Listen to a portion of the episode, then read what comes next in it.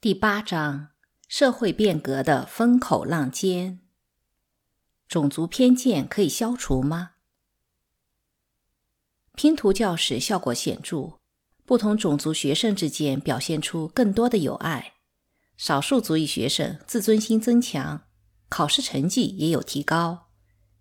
这一研究表明，偏见可以消除，不同种族的孩子可以学会相互喜欢。小时候，我常常问自己：为什么犹太人被人歧视？如何才能让他们喜欢我？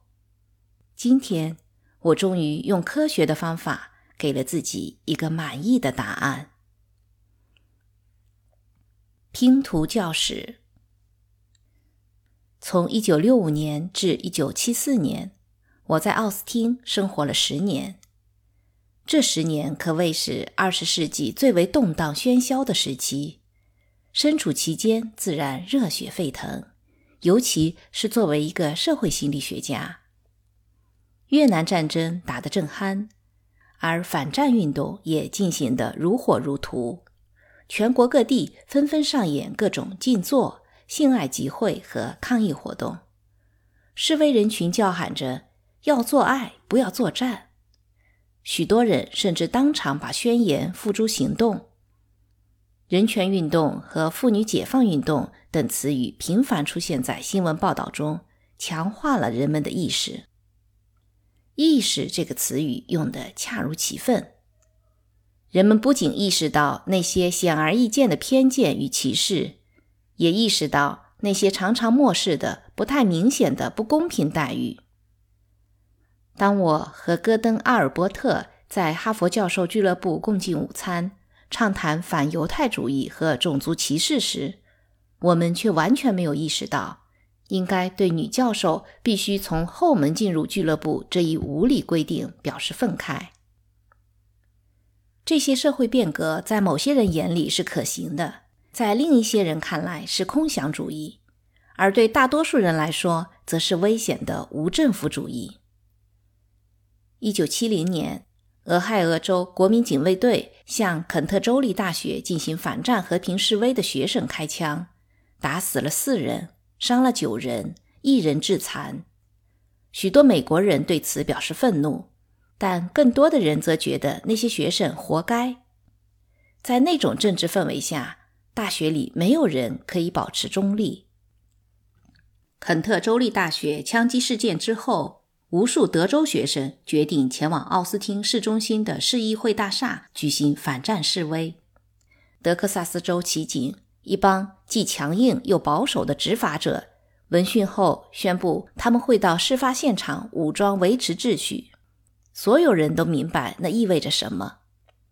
一些游骑兵视学生们的反战示威为不爱国的暴行，并公开表示了敌意。他们宣称。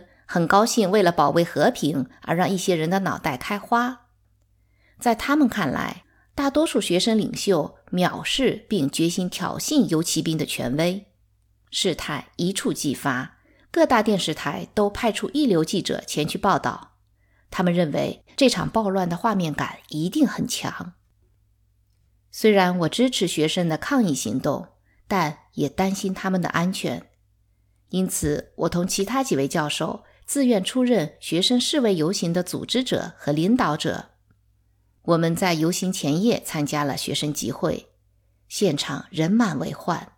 一帮热血青年高喊着：“去死吧，蠢猪！”众人兴奋不已，回应道：“说的好极了。”我和几位同事发表讲话，警告学生不要和游骑兵发生冲突，否则会把和平游行变成一次暴乱。我们劝说学生采取明确而强势的方式进行游行，但不要有公然挑衅之举，否则会置自己的生命于危险境地。我们的讲话赢得零零星星的礼貌掌声，但远不及一声“说的好极了”来的热烈。离开会场时，我仍不能确定学生们会如何行动。第二天，我出发去参加示威的路上。心情沉重不安。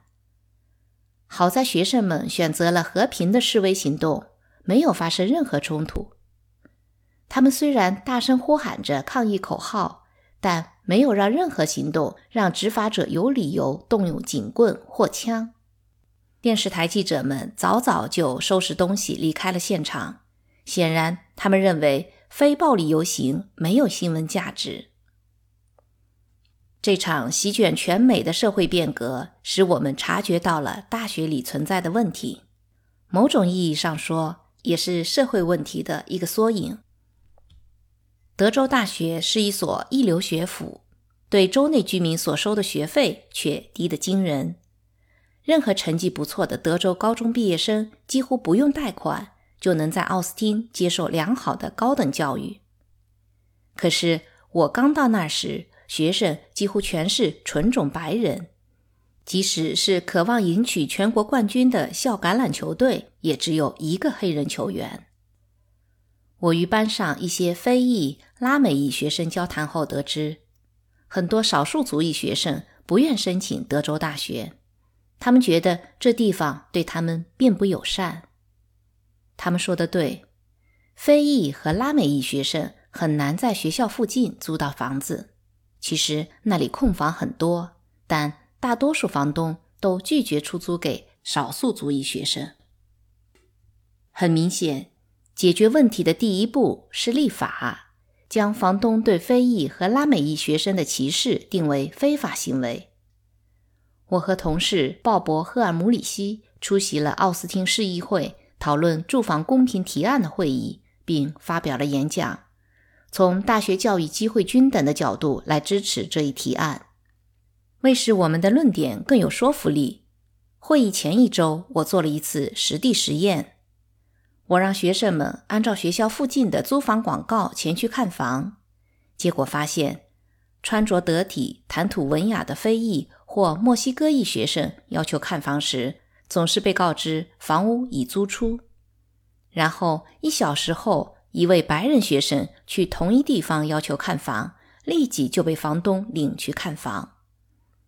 不同种族学生所受的待遇差别如此之大，只能用房东的偏见来解释。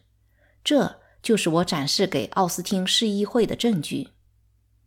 当晚，市议会以微弱优势通过了住房公平提案。这是梅森迪克森分界线以南的主要城市中出台的第一个。公平房产法令，持有根深蒂固种族偏见的当地人自然对此感到十分愤怒。一天深夜两点，家里电话突然铃声大作，电话那头是个声音粗哑的男人，他称我为“黑鬼情人”，并威胁我说：“我们知道你家住址，也知道你有四个孩子。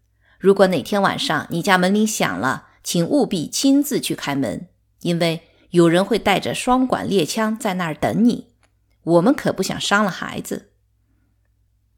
我到奥斯汀警察局报案，警官却告诉我他们对此无能为力。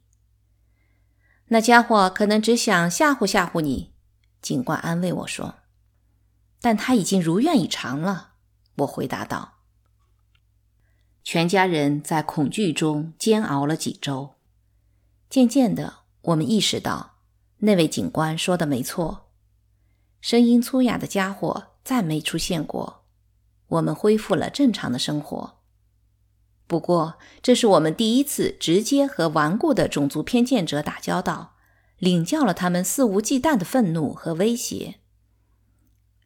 令人安慰的是，我们的实地研究不仅推动了公平房产法的出台，还凸显出其他价值。第二年，我们学校少数族裔学生的人数就大幅增加了。歧视，仅仅因为一个人是某个团体的成员，就对其做出不公正的、负面的或有害的行为。歧视行为往往源于偏见，但种族歧视和性别歧视是制度上的歧视。即使在没有偏见意图的时候也如此。